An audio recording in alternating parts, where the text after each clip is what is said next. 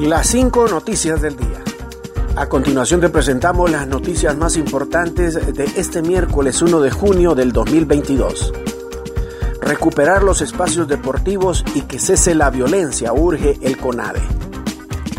La Comisionada Nacional de los Derechos Humanos, Blanca Izaguirre, recomendó hoy a las autoridades hondureñas investigar los hechos violentos ocurridos en el Estadio Olímpico Metropolitano en el marco de la final de fútbol entre España y Motagua y se aplique todo el peso de la ley y de manera ejemplar a él o los responsables que pusieron en riesgo la integridad física de la vida y la vida de las personas.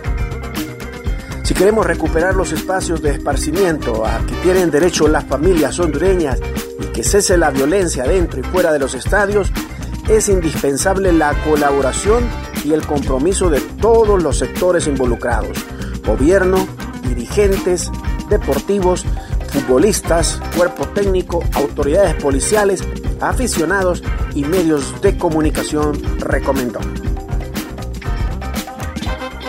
Yulisa Villanueva, en la Secretaría de Seguridad no se ocultarán violaciones a derechos humanos.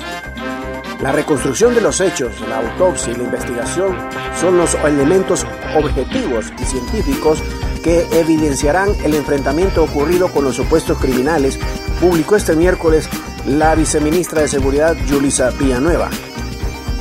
En la Secretaría de Seguridad no se ocultarán violaciones a derechos humanos y se apoyará a los policías en el cumplimiento del deber que han actuado ante ataques o hechos de violencia. En este sentido, la Policía Nacional de Honduras debe garantizar la transparencia en la investigación de la muerte del joven Wilson Pérez y en el marco de esa transparencia se informó a la población que otro ente como la ATIC, adscrita al Ministerio Público, investiga los hechos.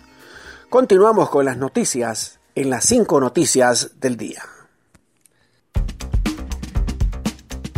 Buscan a Raptor y malhechor por homicidio múltiple en La Paz.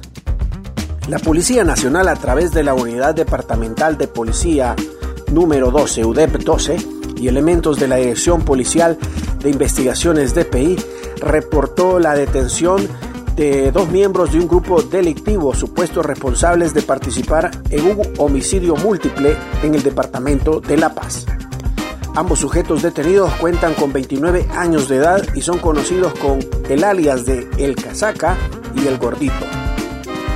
A estos sujetos al momento de la detención se les decomisó un vehículo tipo camioneta color gris, otro vehículo tipo camioneta color verde y una motocicleta color negro. La acción policial fue ejecutada de manera flagrante en un operativo combinado por miembros de la Dirección Nacional de Prevención y Seguridad Comunitaria y elementos de la DPI en la ciudad de La Paz.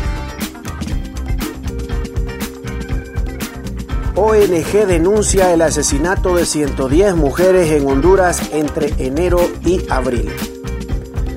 Un total de 110 mujeres murieron de forma violenta en Honduras en los primeros cuatro meses de este año, un 6.8% más que los 103 del mismo periodo del 2021, según cifras reveladas este miércoles por la ONG Centro de Derechos de Mujeres marzo pasado registró el mayor número de muertes violentas de mujeres, con 29, una más que en abril, cuando fueron 28, mientras que febrero reportó 26 asesinatos, uno menos que enero, según los datos del Centro de Derecho de Mujeres. Buscan aprobar decreto de emergencia para el Valle de Sula por motivo de lluvias. El diputado del Partido Salvador de Honduras, PSH, Tomás Ramírez, manifestó que luego de una reunión con autoridades del Ejecutivo se determinó que se acudirá directamente a la presidenta Xiomara Castro para solicitar un decreto de emergencia para el Valle de Sula y el departamento de Atlántida, con el objetivo de salvaguardar las vidas. Ramírez dijo que el Congreso Nacional existe la disposición de aprobar el decreto de emergencia en cuanto sea turnado a la Cámara porque están conscientes de la difícil situación que se vive en la zona norte de Honduras. El diputado del Partido Salvador de Honduras indicó que hay disponibilidad de fondos de parte de la cooperación internacional para decretar dicha emergencia y que esos recursos sean utilizados en prevención. Gracias por tu atención. Las cinco noticias del día te invitan a estar atento a su próximo boletín informativo.